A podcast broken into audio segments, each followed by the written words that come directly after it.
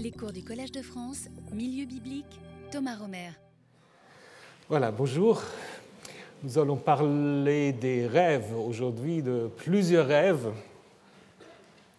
D'abord des rêves de l'échanson et du boulanger, et puis après des rêves du pharaon. Donc euh, vous vous souvenez euh, ce que nous avons vu la semaine dernière au chapitre 39 Joseph se trouvait en prison, bon, euh, pas en prison telle qu'on l'imagine aujourd'hui, mais il était dans la maison du chef de garde. Et maintenant, il va, dans cette maison-là, se révéler interprète. Parce que vous vous souvenez, les rêves qui étaient les siens, qu'il a racontés, en fait, il ne les a pas interprétés. C'est les frères, le père qui les ont interprétés. Maintenant, Joseph va devenir en fait interprète des rêves, et ces rêves qu'il interprète vont préparer les deux rêves du Pharaon, qui vont être encore plus importants pour sa carrière, mais et qui vont évidemment lier à son ascension, qui sera cependant différée. Alors traduisons d'abord euh, ce chapitre 40, qui est beaucoup plus court que le chapitre 41, donc je vais le traduire en un seul, une seule fois. Voici, après ces événements, les chansons du roi d'Égypte et le boulanger avaient péché devant leur seigneur, le roi d'Égypte. Pharaon s'irrita contre ces deux fonctionnaires, contre le chef des échansons et contre les chefs des boulangers. Si vous comparez le verset 1 et 2, vous voyez, ce n'est pas tout à fait la même chose, on y reviendra. Il est mis aux arrêts dans la maison du chef des gardes, dans la prison, le lieu où Joseph était lié capturé. Le chef des gardes établit Joseph pour être avec eux, et il les servit, et ils furent un certain temps aux arrêts. Eux deux eurent un rêve, chacun son rêve, dans une nuit, dans une seule nuit. Le rêve de chacun selon son interprétation. Les chansons et le boulanger qui étaient au service du roi d'Égypte et qui étaient détenus dans la prison. Joseph vint vers eux le matin et il le vit. Et voici qu'ils étaient mécontents, chagrinés, perturbés. Le mot est assez difficile à traduire. Il interrogea les fonctionnaires du Pharaon qui étaient avec lui, qui se trouvent aux arrêts dans la maison de son maître. Pourquoi avez-vous l'air mauvais aujourd'hui?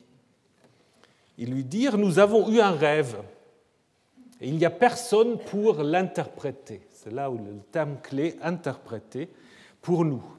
Joseph leur dit, n'est-ce pas à Dieu qu'appartiennent les interprétations? Racontez-moi donc. Alors vous voyez, n'est-ce pas à Dieu, mais racontez-moi. Le chef des échansons raconta son rêve à Joseph. Il lui dit, dans mon rêve, voici une vigne se trouvait en face de moi. Et sur la vigne, il y avait trois sarments, et elle était en train de bourgeonner. Sa fleur était montée et ses grappes faisaient mûrir des raisins. Quant à la coupe du Pharaon, elle était dans ma main. Je pris les raisins, je les pressai dans la coupe de Pharaon, et je mis la coupe dans la main de Pharaon.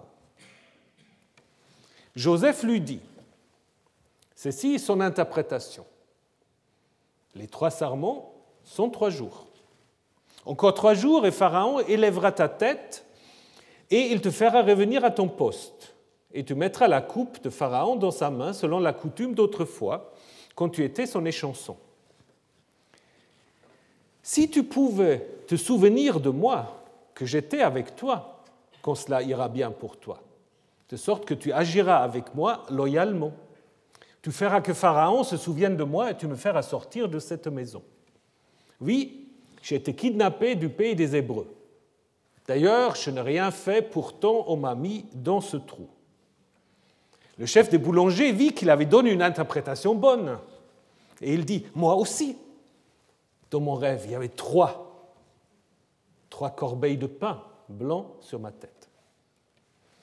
Et dans la corbeille supérieure de toute la nourriture de Pharaon qu'un boulanger fait, et les oiseaux les mangeaient de la corbeille qui était au-dessus de ma tête. Et Joseph répondit et dit, ceci est son interprétation. Les corbeilles sont trois jours. donc il peut dire, ah, ça va. Encore trois jours et le Pharaon élèvera ta tête au-dessus de toi. Et il te pondra sur un bois et les oiseaux mangeront ta chair au-dessus de toi. Donc voyez comment on peut amener une frustration euh, absolue, parce que ça commence exactement comme euh, le premier rêve, hein. donc c'est ça. Le troisième jour, jour anniversaire de Pharaon, celui-ci fit un banquet pour tous ses serviteurs. Il éleva la tête du chef des échansons et la tête du chef des boulangers au milieu de ses serviteurs. Il fit revenir le chef des échansons sur sa charge d'échansons et il mit la coupe dans la main de Pharaon. Quant au chef des boulangers, il avait pondu selon ce que Joseph avait interprété. Mais le chef des échansons ne se souvint pas de Joseph, il l'oublia. Voilà comment se termine ce passage, évidemment qui n'est pas un passage indépendant qu'il faut lire après avec euh, la suite, mais qui est évidemment très important pour comprendre un certain nombre de jours. La structure est assez simple, donc en fait, comme je vous ai dit, le thème clé de ce récit, le mot-clé, je vous ai déjà parlé plusieurs fois des mots-clés, là le mot-clé c'est interpréter, interprétation. Hein? Euh, ça va être dans l'enquête de Joseph, on va dire il n'y a personne pour l'interprète, et l'interprétation que Joseph va donner pour les deux rêves va en effet se réaliser. Par contre, la requête de Joseph qu'il va donc formuler auprès de l'échanson, cette requête-là, bah, elle sera différée, elle ne va pas se réaliser d'une manière immédiate. Alors, avant qu'on entre dans les détails, si vous avez fait attention, vous avez peut-être vu que ce n'est pas un récit qui est écrit d'une seule main. Il y a quelques révisions. Quelques révisions euh, qui sont normales parce qu'il n'y a aucun texte biblique euh, qui a été, euh, qui est écrit d'un seul trait, bien que on a des traditions qui parlent d'inspiration, mais l'inspiration, quand on la regarde avec euh, un regard d'historien, cette inspiration, elle se passe toujours par des nombreuses couches rédactionnelles. Il n'y a pas d'autre inspiration. Hein. Il y a toujours une réécriture. Alors, premier indice, c'est si vous prenez le verset 1 le verset 2. Hein, le verset 2, on a simplement Pharaon s'irrita contre le chef des boulangers et le chef des échansons. Alors qu'au verset 1, on ne parle pas de Pharaon, on parle du roi d'Égypte, et puis on ne parle pas du chef de, on parle simplement du boulanger et de l'échanson. Par contre, on dit qu'ils ont péché.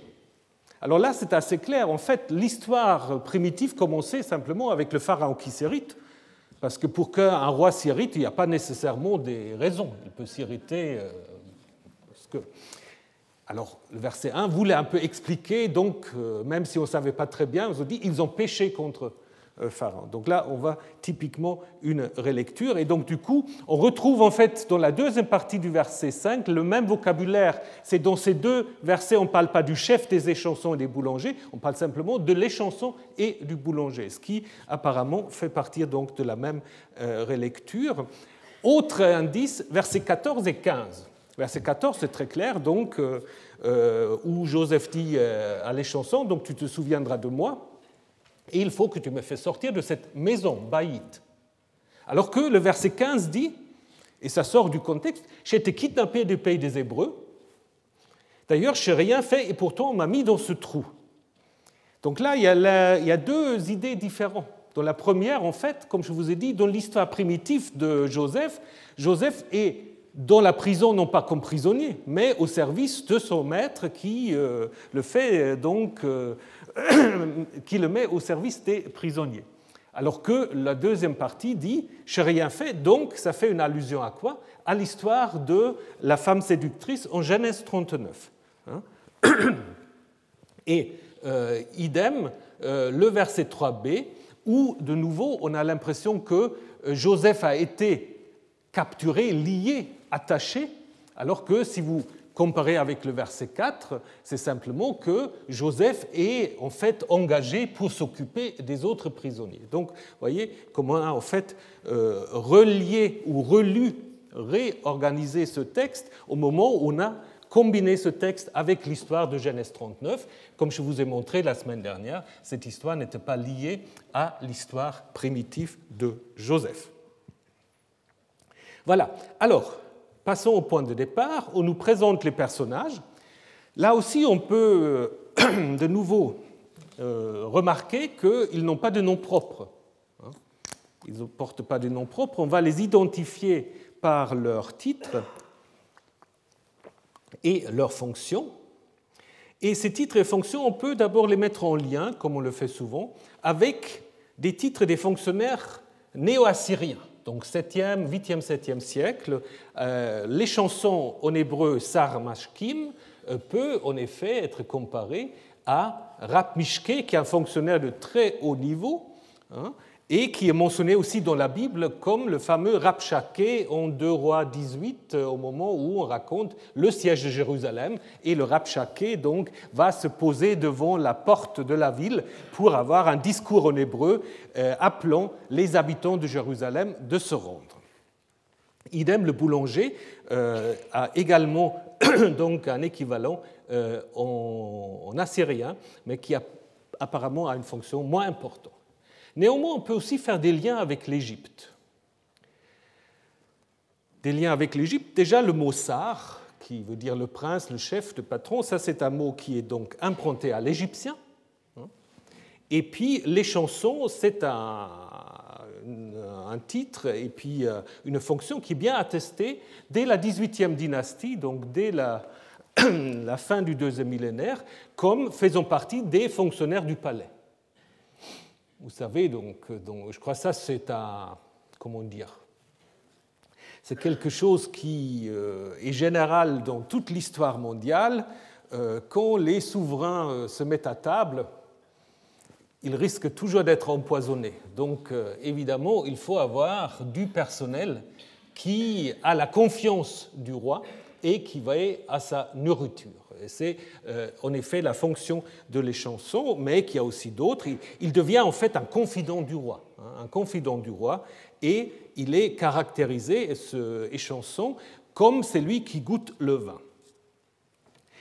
Euh, il peut aussi après avoir des, euh, des tâches qui dépassent largement son titre, il peut même fonctionner comme juge, procureur et avoir aussi donc des euh, qualités donc juridiques. Et il peut être étranger. On a des, euh, des chansons étrangers. Le plus connu, on en a parlé dans un autre contexte du plus connu, c'est B ou Beya. Pourquoi je vous le montre? Parce que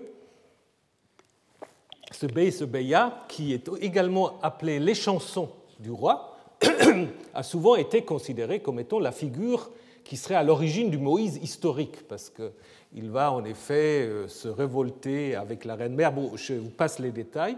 Euh, on l'a vu quand on a parlé de Moïse, mais il porte aussi le titre des chansons.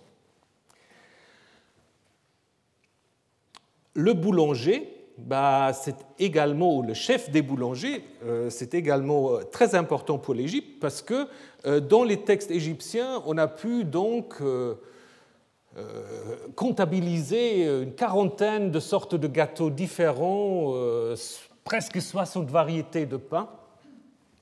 Difficile à traduire après quand on veut traduire tous ces termes, donc, mais qui montrent en effet l'importance de la nourriture de base de blé. Et comme je vous disais, le pharaon, évidemment, a besoin de responsables de sa nourriture pour éviter toutes sortes de malheurs qui peuvent donc euh, lui arriver. Donc c'est des fonctions qui demandent évidemment que le roi peut avoir confiance à ces personnes. Les deux, donc, on a dit, se trouvent dans la prison. Cette expression Beit Hassoar n'est utilisée que dans certains versets de Genèse 39 et dans ceux de Genèse 40, dont je vous ai dit c'est probablement une relecture. Euh, relecture qui peut aussi encore se confirmer par l'observation que Sahar n'est pas attesté en hébreu biblique, mais en hébreu post-biblique. Donc c'est un terme récent, hein, c'est un lieu clos, mais Sahar, c'est aussi après le nom du lieu où se tient le Sanhédrin, hein, donc l'assemblée des, euh, des gouvernants des Juifs. Donc maintenant, Joseph va rencontrer les prisonniers. Euh, ça commence en fait avec euh, cette remarque que chacun rêve un rêve selon ou avec son interprétation. Et après, ce terme de pitrone va devenir le leitmotiv, le refrain. C'est le terme clé durant tout le chapitre. Alors, l'origine de cette racine, ou la racine d'abord, elle se trouve dans la Bible assez rarement. Elle se trouve que dans l'histoire de Joseph, puis en araméen, pachar ou pécher dans le livre de Daniel, et aussi une fois encore chez le Coëlette. Donc, ce qui nous indique déjà que c'est un terme plutôt récent dans l'utilisation de l'hébreu. Euh, la racine peut être plus ancienne parce qu'on trouve euh, des parallèles, je vous en parlerai tout de suite, euh, en, acadien, en néo-assyrien surtout, mais ça devient surtout, pour ceux qui s'intéressent à Qumran, ça devient surtout un terme important dans la littérature de Qumran, ou Pécher. Pécher, c'est le commentaire. Vous avez des pécheurs, des livres, des pécherum, des livres prophétiques. Vous avez toujours en fait un passage d'un livre, et puis voici son interprétation, voici le pécheur, et puis on interprète, on actualise. Donc là, l'interprétation est devenue en fait le commentaire, une interprétation écrite, alors qu'à l'origine, elle était probablement orale. Donc on a souvent postulé un lien avec un terme acadien, pacharou, ce qui est tout à fait plausible, puisque ça veut dire dégager, délivrer, dénouer, expliquer. Et donc ça peut être utilisé, en effet, ce terme, pour raconter son rêve et aussi pour l'interpréter. C'est assez intéressant parce que le texte dit en effet, chacun rêve son rêve selon son interprétation. Je reviendrai là-dessus. C'est un peu curieux, mais c'est assez, assez freudien aussi, vous allez voir euh, euh, pourquoi. Donc l'idée de Pachar ou Pacharou, c'est que ça peut signifier qu'on traduit, qu'on commente, qu'on explique la signification du rêve, mais ça peut aussi signifier qu'on sache dénouer un pouvoir maléfique qui se présente dans le rêve, parce que le rêve, ce n'est pas simplement pour les anciens un message caché, parfois ça peut être aussi le mauvais rêve, ça peut être envoyé par les démons, hein, et parfois les rêves nécessitent des exorcismes. Tout ça, c'est Pacharou. Donc il y a aussi un lien entre interprétation des rêves, ça on ne le dit pas très souvent, mais c'est important, il y a un lien entre interprétation des rêves et la magie. Peut aussi penser au terme, peut-être les deux termes dérivent de la même racine, c'est possible, parce qu'en égyptien, on a aussi la racine PTR, hein, euh, qui veut dire prêter attention, voir, observer, qui n'est pas très éloigné de l'acadien. Donc du coup, on peut se poser la question si ce n'est pas la même chose, puisqu'elle est aussi utilisée pour voir un rêve. Donc euh, le terme peut aussi être inspiré de l'égyptien, et c'est un terme donc euh, attesté dès la 20e dynastie, donc dès le premier millénaire, et ça devient après en copte pooré avec le T qui euh, saute, mais c'est toujours la même racine. Donc, comme je vous ai dit, chacun est rêvant dans ce texte, chacun rêve, les deux rêvent selon son interprétation. Alors qu'est-ce que c'est l'idée? L'idée c'est que, en fait, comme le dit aussi Thomas Mann, dont je vous ai déjà parlé, c'est un bon analyste quand même de l'histoire de Joseph, parce qu'il dit en fait, je vous ai mis en allemand pour ceux qui savent le lire, mais je vous ai mis aussi la traduction, au fond, chacun, ça c'est Joseph qui le dit euh, chez Thomas Mann, hein, il dit, au fond, chacun est l'interprète de son rêve. Ça veut dire que l'interprétation précède le rêve. et nous rêvons à partir de l'interprétation. Je ne sais pas si vous comprenez l'idée. Hein? Donc c'est assez, euh, comme je vous dis, c'est un peu freudien quand même, à savoir en fait ce que vous rêvez, c'est quelque chose dont vous savez au fond de vous-même déjà ce que ça signifie. Et après, la psychanalyse ne fait rien d'autre que vous faire parler pour le sortir. Donc il n'y a pas besoin de manuel de rêve. Hein. Il faut que chacun sorte l'interprétation qu'il a au fond de lui-même. Hein. Et c'est probablement aussi l'idée de l'auteur ici. Hein. Chacun rêve selon son interprétation, selon ses, ses fantasmes, selon ses angoisses, selon ses obsessions. Et c'est ça, en fait, euh, le vrai sens d'un rêve. Il ne faut pas des interprétations, alors que justement, l'interprétation des rêves est très importante, je vous ai déjà dit. Hein. Mais peut-être même que ce petit mot, selon son interprétation, peut aussi indiquer une petite perspective critique par rapport à l'interprétation des rêves, euh, puisque nous avons aussi dans la Bible des textes assez différents en ce qui concerne les rêves. Il y a des textes, et je, vous en citerai quelques-uns tout à l'heure, euh, où c'est tout à fait un moyen de communication euh, normal entre les dieux et les hommes. Et puis dans d'autres, on dit ben, les rêves, il faut se méfier parce que chacun en fait rêve ce qu'il veut bien rêver. Hein. Donc, mais pour l'Égypte, alors l'interprétation des rêves est quelque chose tout à fait courant. Ça se pratique dans la maison de vie, dans le par où euh, c'est associé au temple, on forme les scribes, les scientifiques, toutes sortes de livres qui sont, euh, qui sont conservés là, euh, des textes astrologiques, etc. Et donc aussi des interprétations des rêves. Le texte le plus ancien que l'on connaît de l'Égypte, c'est ce papyrus Chester Beatty qui vient du XIIIe siècle, qui se trouve donc au British Museum, et qui a en fait une liste de 200 rêves. Donc là, en effet, on a une sorte d'approche euh, voilà, tel rêve signifie ça. On a d'abord des rêves positifs, après des rêves négatifs, et après, comme je vous ai dit, il y a aussi ce lien avec la magie. Après, on a aussi une sorte de prière contre des démons maléfiques qui peuvent vous envoyer des rêves maléfiques.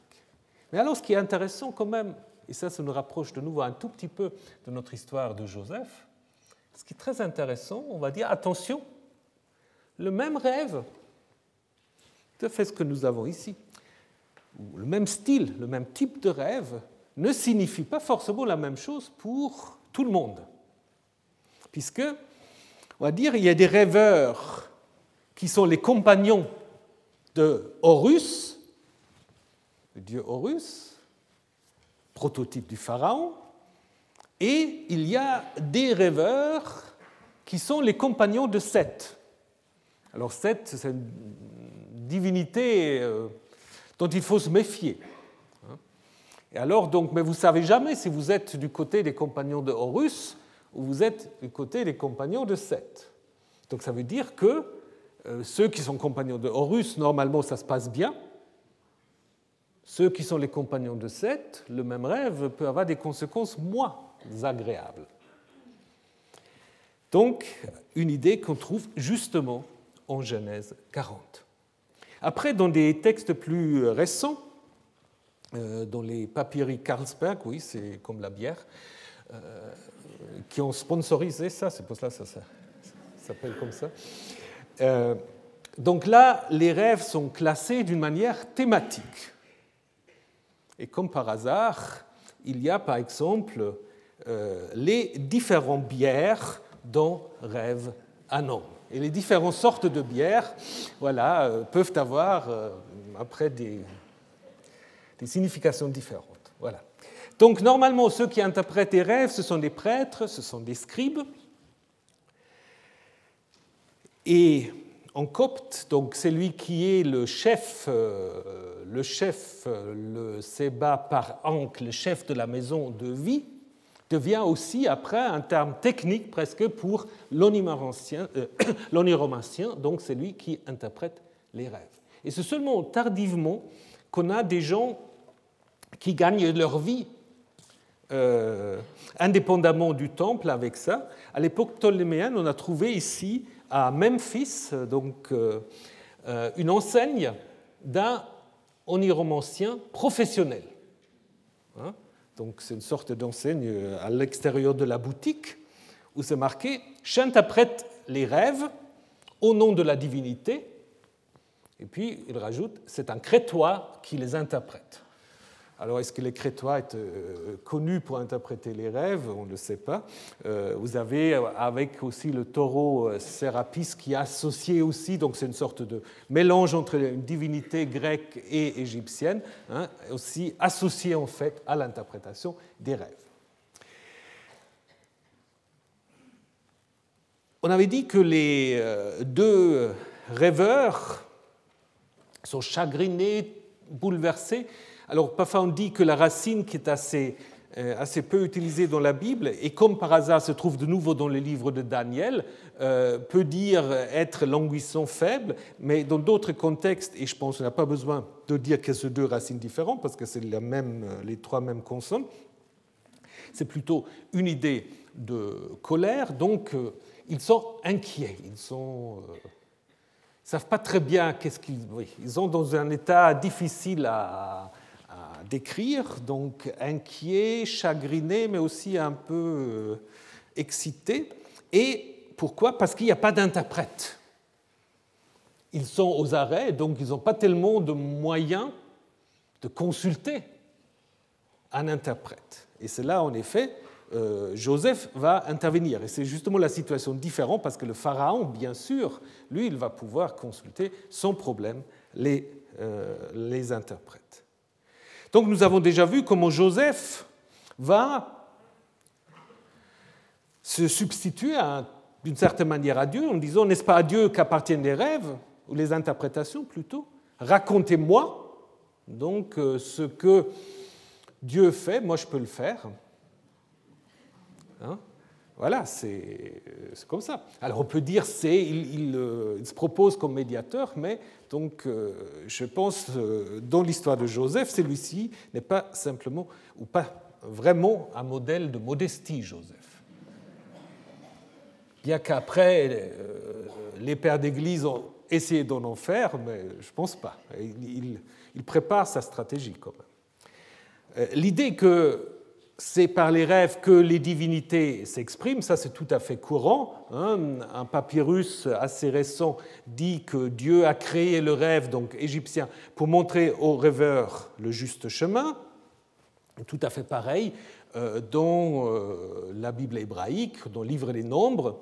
S'il y a un prophète parmi vous, c'est par une vision que moi, Yahvé, je me fais connaître à lui, ou c'est dans un rêve, hein, que je lui parle. Donc là, c'est tout, à fait, euh, tout à fait normal. Par contre, il y a aussi des textes, comme je vous ai dit, on met en garde contre ceux qui se réfèrent à leurs rêves. Alors si, lorsque Joseph dit c'est à Dieu qu'appartiennent les rêves, est-ce qu'il veut polémiquer contre les interprètes professionnels? Mais il va, comme je vous ai dit, plus loin, puisqu'il va en effet prendre la place de Dieu en donnant l'interprétation. Donc le premier rêve de les chansons, bah, vous le connaissez avec la vigne, c'est donc d'abord une description qui est suivie d'un événement. Et ce qui est important dans ce rêve-là, euh, Pharaon est mentionné trois fois. Contrairement au rêve du boulanger, où Pharaon est totalement absent. Donc c'est déjà un peu une indication hein, que le lien entre les deux et Pharaon ne euh, va pas être défini de la même manière. Alors, le vin est évidemment euh, important euh, aussi dans les livres des rêves. Il y a de nombreux rêves qui sont en lien avec le vin. Je vous cite, si un homme se voit en rêve boire du vin, bien, il vivra en droiture, bien, cela signifie l'ouverture de sa bouche pour parler. ça, c'est possible si on boit beaucoup de. Et puis, euh, il y a plus tard euh, Artemidor d'Éphèse qui a aussi publié une Onerocritica, donc une sorte de manuel des rêves. Il dit Les rêves dans lesquels apparaît du vin, ce sont des rêves qui vont se réaliser vite. Le rêve en Égypte, le vin en Égypte est évidemment euh, un boisson qui est un boisson noble, contrairement à la bière. Hein, la bière, c'est le boisson de tous les jours. Euh, c'est aussi un objet de sacrifice. C'est le boisson des dieux et des morts dans l'au-delà, donc c'est aussi associé un peu euh, à la vie. C'est un signe de vie après la mort. Donc on peut voir aussi dans beaucoup des, des tombeaux, comme euh, les peintures sont décorées avec des grappes de raisin. Hein, des grappes de raisin que vous avez, que vous avez ici. Euh, donc le vin est lié aussi à la vie, à la vie après la, mort. Donc peut-être déjà qu'il boit, qu'il, c'est aussi sa profession, mais euh, évidemment il y a un lien assez, assez facile à faire. Euh, après, dans la suite, dans la suite du rêve, on nous dit qu'il est en train de presser du vin, disons du raisin dans la coupe, mais en fait ce n'est pas encore fermenté. Hein. Alors soit c'est un raccourcissement, ou alors c'est en effet une coutume qui est attestée dès l'époque euh, ptoléméenne. Donc on arrive quand même souvent à l'époque ptoléméenne avec Joseph. Donc ça pose des problèmes de datation sur lesquels je vais revenir, mais à l'époque ptoléméenne, on a dans, cette, euh, dans ce temple d'Edfou euh, des inscriptions où on mentionne un boisson où les raisins sont pressés directement dans la coupe. Hein. Et euh, ici, vous voyez les chansons, mais en fait, c'est Pharaon qui, qui prend la position de les chansons face en fait à la divinité, à Horus. Donc, l'interprétation que Joseph a donnée, mais est-ce qu'il y aura eu besoin d'interprétation de ce rêve? Ça, on peut aussi se poser la question. Est-ce que c'est un rêve qui se comprend tout seul ou pas? De toute façon, on constate que Joseph n'hésite pas, hein. il, va très vite. Hein. Les trois sarments, c'est trois jours. Et en effet, on va apprendre qu'en trois jours, il y a l'anniversaire du roi. Alors, est-ce que Joseph, dans sa prison, il savait que euh, en trois jours, ce sera l'anniversaire du roi? Le texte ne le dit pas, il n'exclut pas. Euh, Ce n'est pas important. Ce qui et important, c'est qu'il va évidemment donner une interprétation positive du rêve, mais qui, semble-t-il, est quand même assez évident, non? Est-ce qu'on a besoin vraiment de Joseph pour le comprendre? Il va jouer en fait sur une expression qui va revenir dans les deux, élever la tête, Nassa Roche. Hein.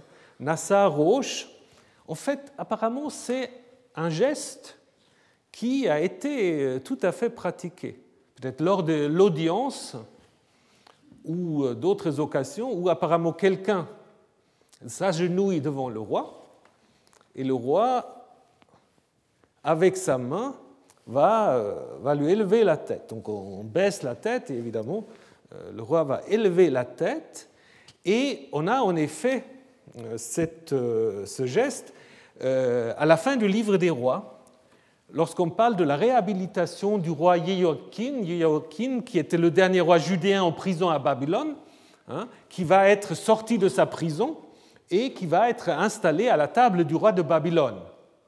Et avant qu'il soit installé, on lui dit justement euh, que euh, le roi de Babylone éleva la tête de Joachim.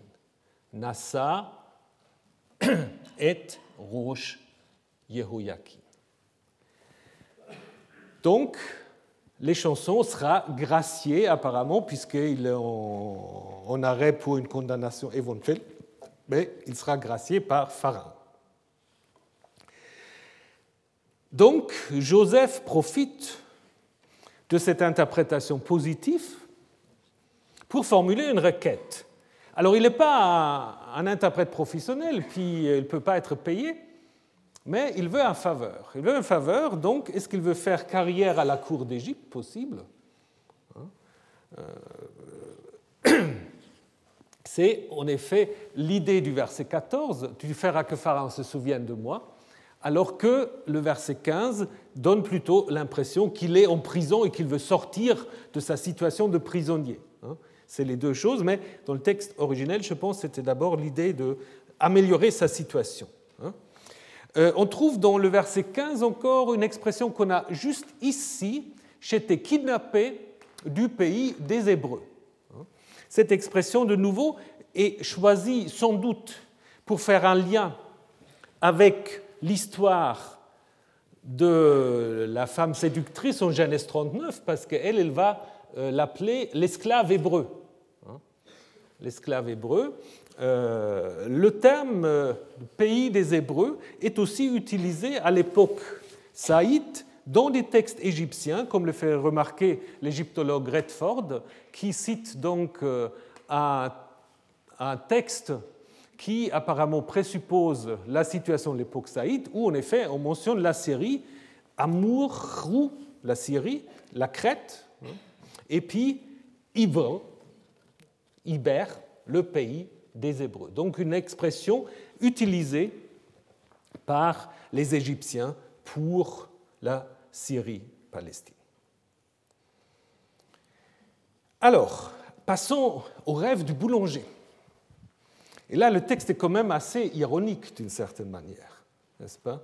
Puisque le boulanger, il voit que c'est une bonne interprétation et donc pense que du coup, euh, ce sera aussi le cas pour lui. Mais comme on l'a vu dans ce document égyptien, il y a ceux qui appartiennent à Horus et ceux qui appartiennent à Seth.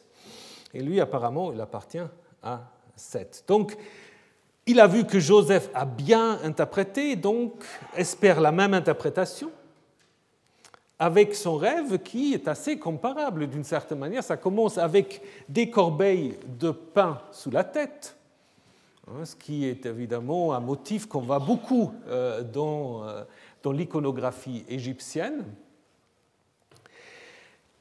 et qui est par contre mangé pour par les oiseaux. Donc, de nouveau, avec donc les trois corbeilles et les trois jours. Les trois jours, d'ailleurs, on peut aussi rappeler qu'en égyptien, le chiffre 3 peut aussi être utilisé pour dire quelques, quelques jours. Hein? On va le voir en Genèse 42, quand les frères doivent rester aux arrêts. Voilà, Shaloshim Yamim, est-ce que c'est trois jours précis ou est-ce que ça veut dire quelques jours Les oiseaux, normalement, jouent un rôle important comme messagers, mais souvent sont connotés positivement.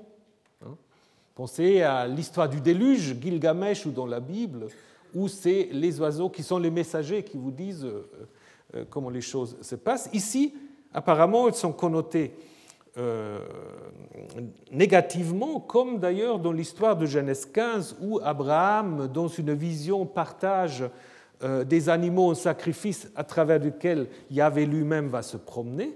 Et là, il y a des rapaces apparemment qui, viennent et que Abraham euh, chasse. Donc, du coup, on peut comprendre que nous avons affaire à un présage négatif. Et comme je vous ai déjà dit, euh, par rapport au premier rêve, Pharaon n'intervient pas du tout, il n'est pas là. Et le rêveur, le boulanger, il est totalement passif, il fait rien. Il a ça sur la tête, et contrairement à Abraham qui chasse les oiseaux, lui, il ne réagit pas. Donc du coup aussi, je pense, le public, le lecteur, l'auditeur se rend compte que ça ne va pas trop bien se passer. Et en effet, c'est très bien construit quand même, parce que, comme je vous ai dit, ça commence exactement comme le premier rêve. Joseph lui dit, les trois corbeilles sont trois jours. Bah, comme les trois sermons, c'est trois jours. Encore trois jours. Et Pharaon élèvera ta tête. Et après, ça commence à changer puisqu'après, au-dessus de toi, Est-ce que c'est au-dessus de toi hein? Au-dessus de toi, donc ça peut, euh, comment dire, ça peut provoquer un, petit, petite hésitation. Et du coup, il annonce que il te pondra sur un bois et les oiseaux vont manger ta chair. Voilà. Alors, donc il annonce la peine de mort pour le boulanger. Euh, ce qu'on peut dire, euh, ça a été évidemment aussi pratiqué en Égypte, mais apparemment quand même de manière beaucoup moins fréquente que euh, dans le Proche-Orient et dans le Levant. Donc la peine de mort est beaucoup moins attestée, mais nous avons aussi les Égyptiens ne sont pas très gourmands pour la mise par écrit de toutes sortes de rois. Donc on n'a pas des choses comparables à la stèle de Hammurabi ou des lois assyriens ou des lois bibliques. Hein. C'est seulement assez tardivement qu'on commence à avoir cette chronique démotique avec quelques lois, mais apparemment c'est plutôt une loi euh, orale, mais toujours est-il qu'apparemment il y a moins de hum, mise à mort que dans le Proche-Orient. Autre problème, disons, problème. Quand on s'intéresse à ces choses-là, et puis j'ai passé un certain temps à trouver euh, une réponse, j'ai interrogé quelques égyptologues. Donc la, peine, la pendaison ne semble pas attestée en Égypte comme peine de mort. Hein, parce que euh, Joseph, en fait, dit euh, que le pharaon te pendra. On n'a pas ça en Égypte. Les Égyptiens, apparemment, préfèrent l'empalement. Hein vous avez dans cet hiéroglyphe-là, hein, qui est le déterminatif du verbe empaler, euh, littéralement se placer sur la pointe d'un pieu. Hertoket. Alors, comment il faut euh, interpréter ça? Est-ce que c'est simplement parce que le narrateur euh, projette des coutumes qui sont assez courantes dans le Levant sur la situation en Égypte. Hein? Ça, c'est une explication. Ou, de nouveau, si le texte est écrit en Égypte à un moment tardif, où il y a déjà une influence des Grecs, euh, là, on peut de nouveau imaginer euh, la pendaison comme quelque chose de plus courant parce qu'on a là des, attestations assez claires. Euh, par exemple, une histoire que vous connaissez peut-être, c'est l'histoire de Calistène, donc, qui a osé critiquer Alexandre, et puis qui, selon une tradition, justement, a été d'abord mise à la torture et après pendue, justement. Donc la pendaison soit reflet d'une date récente de l'histoire de Joseph, ou simplement une sorte de transfert des coutumes du Levant euh, dans l'histoire.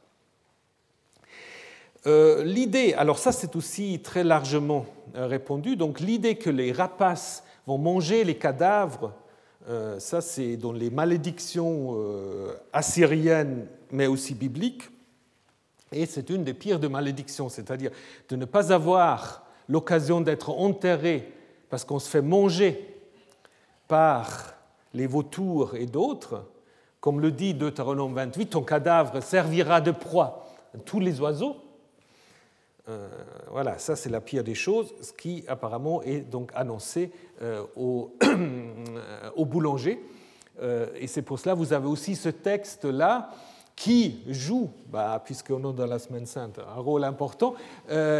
L'idée c'est que si un homme est pendu sur un bois, bah, il ne faut pas le laisser pendant la nuit hein, pour que justement il ne peut pas être euh, attaqué par des rapaces. Donc il faut, euh, même un meurtrier qu'on euh, pend, bah, il faut lui donner la possibilité d'être enterré. Qu'il faut quand même descendre en shéol en bonne, en condition. Alors, les interprétations de Joseph vont se réaliser hein, au moment du troisième jour, jour anniversaire du Pharaon. Là, de nouveau, le fait l'anniversaire du roi, où on fêtera le jour de sa naissance, première attestation du contexte égyptien, c'est la fameuse pierre de Rosette, hein, la trilin qui a permis à déchiffrer l'égyptien, hein, où là, en effet, on parle de l'anniversaire du roi Ptolémée V. Euh, mais on parle aussi dans ce texte depuis que c'est le troisième de Mésor, on a donc fixé l'anniversaire du roi, mais on parle aussi du 17e du Paophi, où en effet c'est l'ascension Donc les deux sont fêtés selon la stèle de recette. Et ce qui est intéressant dans cette stèle, on trouve à la fois l'idée d'une amnistie, hein, une amnistie, mais aussi la mise à mort des hommes rebelles. Donc on a les deux, les deux choses qui se trouvent dans l'histoire euh, de Joseph. Donc je suis quand même assez tenté de penser que tout ça euh, nous donne des éléments de comprendre le contexte historique de, l'histoire de Joseph. Évidemment, on peut aussi dire, et ça c'est fêté de plus longtemps, que l'anniversaire ici, c'est simplement l'ascension au trône. Les raisons pour l'amnistie, la mise à mort, ne sont pas précisées, mais un souverain, surtout Pharaon, n'a pas besoin de préciser ou de justifier. Hein. C'est la souveraineté du roi d'Égypte, maître de vie et de mort. Et c'est là justement on va introduire une sorte de contraste, puisque ici, à la fin du chapitre 40, on a le pharaon souverain qui donne l'amnistie à l'un et la mise à mort à l'autre, et qui au chapitre suivant va tout mettre, tout le destin de l'Égypte, dans les mains de ce Nahar ivri, de ce jeune garçon hébreu. Donc je pense que c'est pour cela aussi que euh, le chapitre 40 se termine ainsi pour préparer en fait, mais aussi un peu en contraste, les rêves de Pharaon hein, qui vont maintenant provoquer l'ascension de Joseph. Alors, ces rêves du Pharaon, c'est dans l'histoire de Joseph l'aboutissement même du thème des rêves. Si vous comparez les trois chapitres où il était question, où il était de rêves,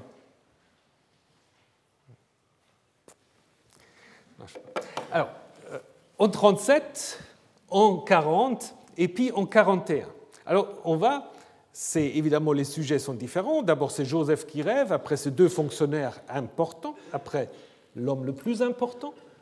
Il y a un changement aussi par rapport à Joseph. Ces rêves, on l'a vu, Joseph ne les interprète pas.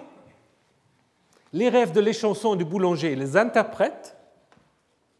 Et les rêves du pharaon, ben, il ne fait pas seulement interprète, mais il donne aussi des conseils.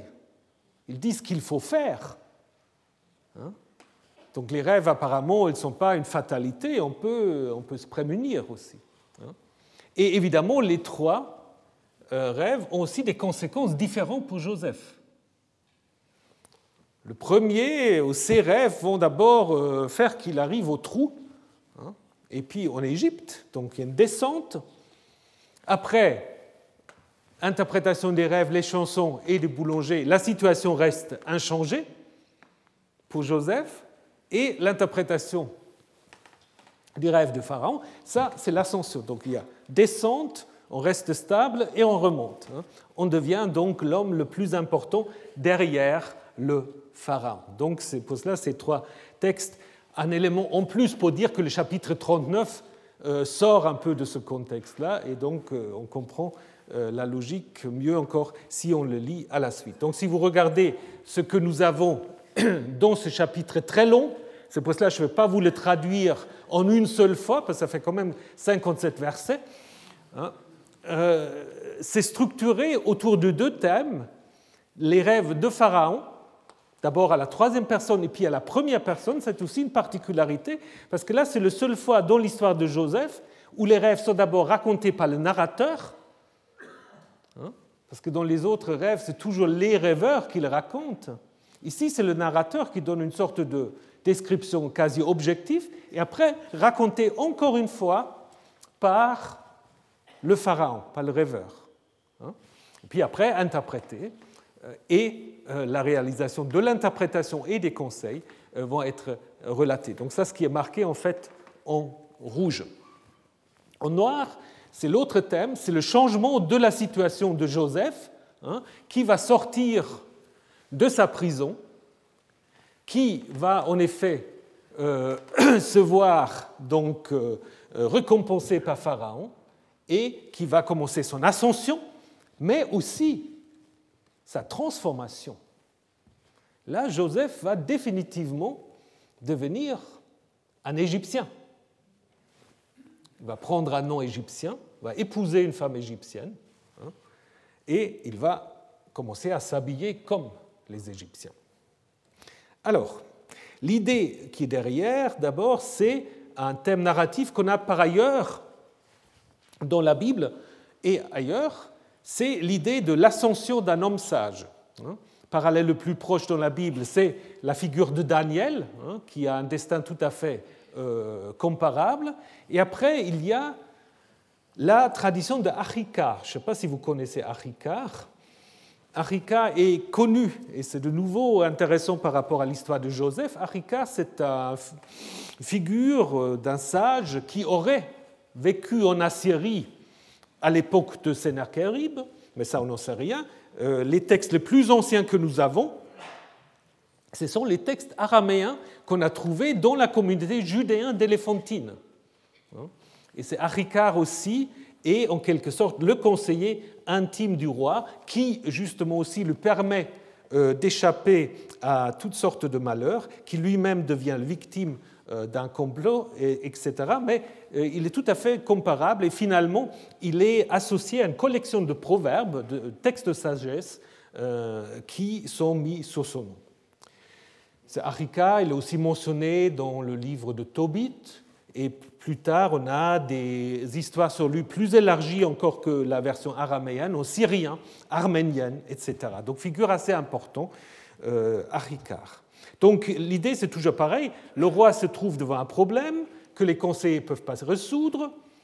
On dit au roi, contrairement aux spécialistes de la cour, il y a quelqu'un qui est dans une situation souvent euh, pas agréable, qui euh, peut résoudre leur énigme, donc, et cette personne de rang inférieur, en effet, va aider le roi à affronter le problème, et donc celle-ci est récompensée ensuite et devient un personnage important dans l'Empire. Hein. donc c'est une, euh, une, structure narrative qui est comparable à ces trois textes, et aussi d'une certaine manière à Armadoché dans le livre de Esther.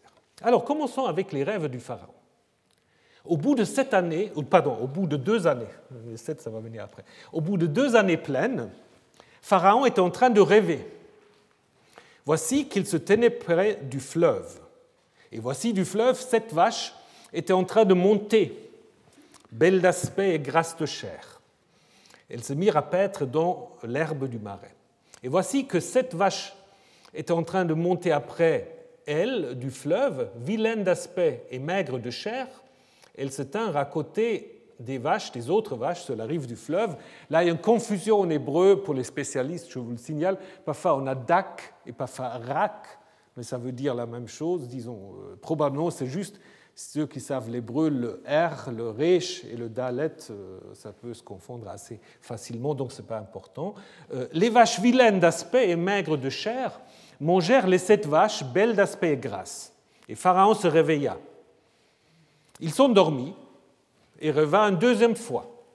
Et voici que cet épi était en train de monter en une seule tige, gras et bon. Et voici cet épi maigre, séché par le vent d'Est, était en train de pousser après eux. Les épis maigres avalèrent les épis gras, les sept épis gras et remplis. Pharaon se réveilla. Voici un rêve. Voilà, donc là, le roi qui rêve thème aussi tout à fait traditionnel. Déjà, Gilgamesh a des rêves qui lui annoncent la venue euh, de son compagnon Enkidu. Sargon, c'est intéressant, qui rêve en tant qu'échanson, qu'il va, euh, donc, il va donc, euh, monter sur le trône, Assurbanipal, etc. Dans la Bible, on a aussi des rêves de, de souverains, Abimelech, Hein, et puis Salomon. Alors il y a deux types de rêves. Si vous prenez Abimelech et Salomon, c'est la divinité qui parle directement. Donc il n'y a pas de message codé. Hein. C'est Dieu qui lui dit, mais il ne faut pas faire ça, ou qui dit à Salomon, qu'est-ce que tu veux, je te le donne, etc. Et après, il y a ces rêves comme Gilgamesh qui, qui va une, hache qui tombe à côté de ses genoux, qu'il n'arrive pas tout de suite à interpréter, c'est sa mère qui doit l'aider. Donc il y a des rêves qui nécessitent une interprétation, et il y a des rêves messages. Ici, c'est apparemment un rêve qui nécessite interprétation, mais de nouveau, elle n'est pas si compliquée. Donc ça, c'est aussi une stratégie littéraire, parce que du coup, dans les deux cas, en Genèse 40 en Genèse 41, ça donne aux auditeurs l'impression d'être très intelligents, comme nous. Ah, ce que Joseph sait, ben nous aussi, on l'a déjà compris. Hein? Le pharaon pas, mais nous, nous l'avons déjà compris. C'est aussi une sorte de stratégie littéraire. Mais c'est évidemment important de montrer euh, nécessité euh, de l'interprétation. Alors ici, évidemment, on va placer ce rêve du côté du Nil, qui est le centre d'une certaine manière de l'Égypte, et qui en hébreu, euh, donc le fleuve en hébreu, ce n'est pas le terme Nahal qui est utilisé euh, normalement pour n'importe quel fleuve. Ici, c'est Yehor, et Yehor est clairement une adaptation de l'égyptien, hein, euh, l'égyptien Yeteru, et Yehor en copte, hein, qui signifie évidemment le fleuve avec un F majuscule, le Nil, et c'est aussi le cas euh, presque toujours dans les textes bibliques. Donc les deux rêves en fait qui sont présentés sont tous les deux liés en fait euh, au don du Nil, comme disait Hérodote, euh, euh, l'Égypte a un don du Nil, mais c'est en fait une citation un peu. C'est pas tout à fait ça, parce que ça, en fait, ça concerne surtout le delta du Nil, mais peu importe. les deux rêves, l'élevage du bétail et l'agriculture, dépendent en effet directement des inondations du Nil, de l'eau que le Nil peut nous amener. Et puis, les vaches, bah, les vaches.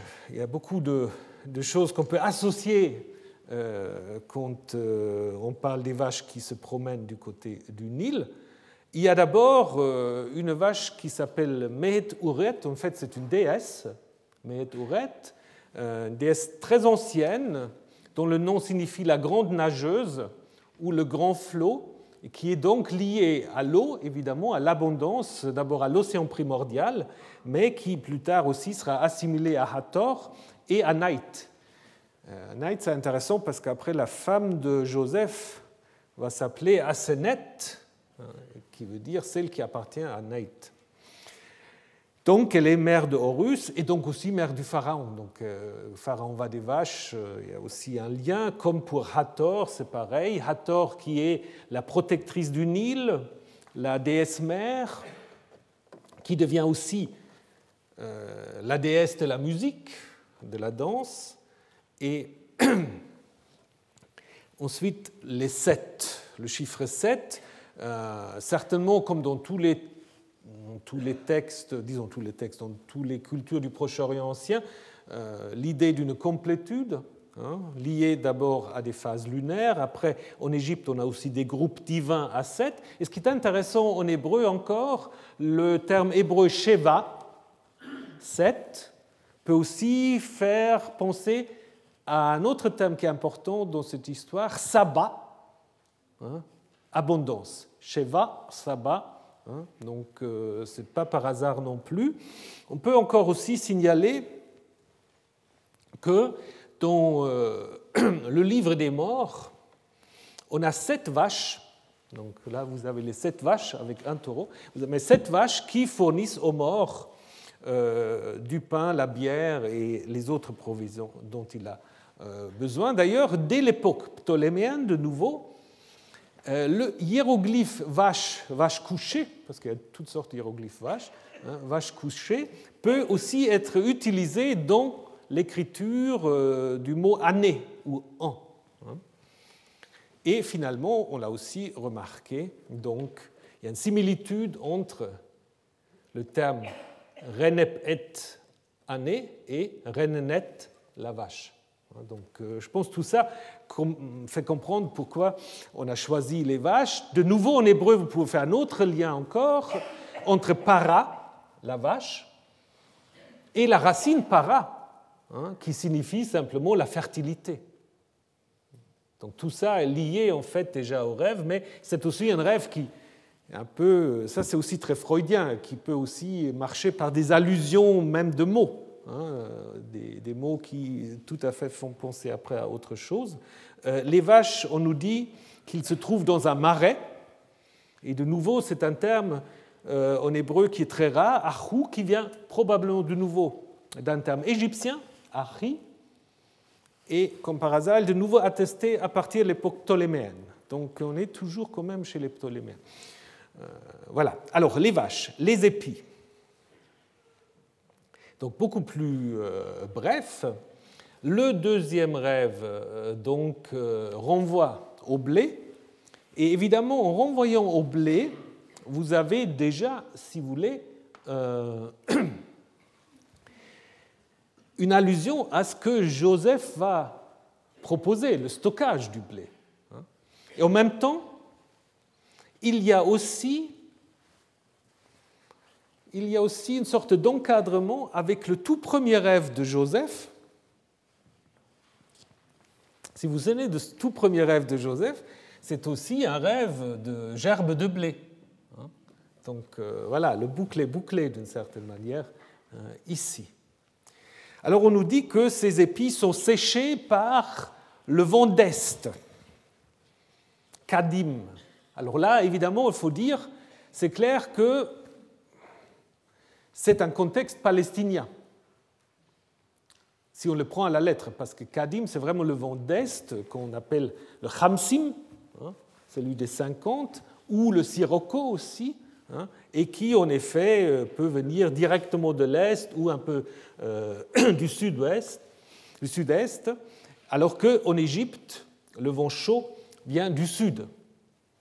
Alors est-ce que ça veut dire nécessairement que l'auteur situe en Palestine, comme on le dit parfois, ou est-ce que c'est simplement que l'auteur prend Kadim, qui fait partie de sa langue, pour euh, le vent chaud Hein, qui vient justement toujours euh, dans des périodes de transition entre la saison de sécheresse et la saison de la pluie. Toujours est-il que ces premiers rêves donc, euh, font que Joseph arrive devant le Pharaon. Au matin, son esprit fut troublé. Il envoya à plat tous les prêtres et divins de l'Égypte et tous ses sages Pharaon leur raconta son ou ses rêves, selon les manuscrits, mais, ça c'est important, il n'y avait personne pour les interpréter. Le chef des échansons dit à Pharaon, c'est ma faute. Je me souviens aujourd'hui, Pharaon s'était mis en colère contre ses serviteurs, il m'avait ou il les avait mis aux arrêts dans la maison du chef des gardes, moi et le chef des boulangers. Nous avons eu un rêve dans une et la même nuit, moi et lui, nous avons rêvé, chacun son rêve selon sa signification. Là-bas se trouve avec nous un adolescent, un Nahar hébreu, serviteur du chef des gardes. Nous lui avons raconté et il a interprété pour nous nos rêves. À chacun, il interpréta selon son rêve. Et comme il avait interprété pour nous, ainsi cela arriva. Il me fait revenir dans ma position et lui, il le pondit. Pharaon envoya et l'appela Joseph, on se dépêcha de le faire venir du trou. Il se rasa, ou on le rasa, changea son manteau et il vint devant Pharaon. Et Pharaon dit à Joseph, j'ai eu un rêve, il n'y a personne pour interpréter. Et j'ai entendu dire que, en ce qui te concerne, tu entends un rêve pour l'interpréter. Donc tout le discours, donc vous voyez, ça a commencé euh, au verset 8, euh, personne pour interpréter, et si toi tu en temps pour interpréter. Joseph répondit Vayaan au Pharaon, pas moi. Dieu, Yahane, répondra ou annoncera le shalom, le bien de Pharaon. Voilà, donc de nouveau, euh, Joseph et Dieu, euh, même combat d'une certaine manière, hein, avec la même chose. Et nous allons voir la semaine prochaine comment Joseph profite de la situation euh, pour se positionner, mais pour aussi sauver Pharaon et l'Égypte, mais d'une manière dont on peut discuter. Donc c'est déjà le début de l'invention du capitalisme sur lequel je reviendrai. Et en attendant, bah, je vous retrouve la semaine prochaine. Et puis on verra comment les frères aussi vont, vont se situer par rapport à cela. Alors bonne semaine et à la semaine prochaine. Retrouvez tous les contenus du Collège de France sur www.colège-2-france.fr.